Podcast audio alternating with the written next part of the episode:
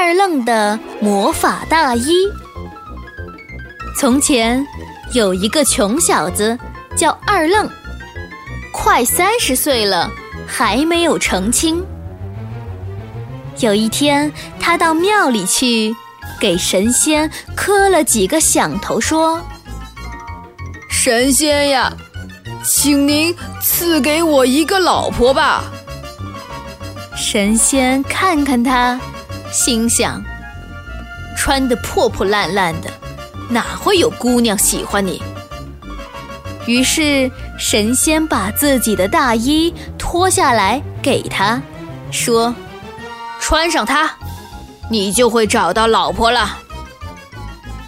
二愣赶紧接过来，穿在身上，说：“我要娶虎妞做老婆。”刚说完，一阵风吹过来，他就坐在了虎妞家里。二愣觉得大衣好神奇。于是他想再试试大衣的魔力，就又说道：“去二楼。”呼的一声，他就站在了二楼。虎妞看见了，就笑眯眯地对二愣说：“你的衣服真漂亮呀，脱下来让我穿穿吧。”二愣听到虎妞夸他。就美滋滋地脱下了大衣。虎妞穿上大衣，一会儿飞到大街上，一会儿又飞到天上。他大笑着对二愣说：“大衣是我的喽！”原来虎妞是要骗二愣的大衣呀。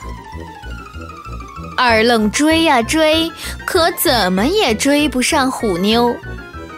他跑进一片田地里，看见一个老头在地里摘西瓜。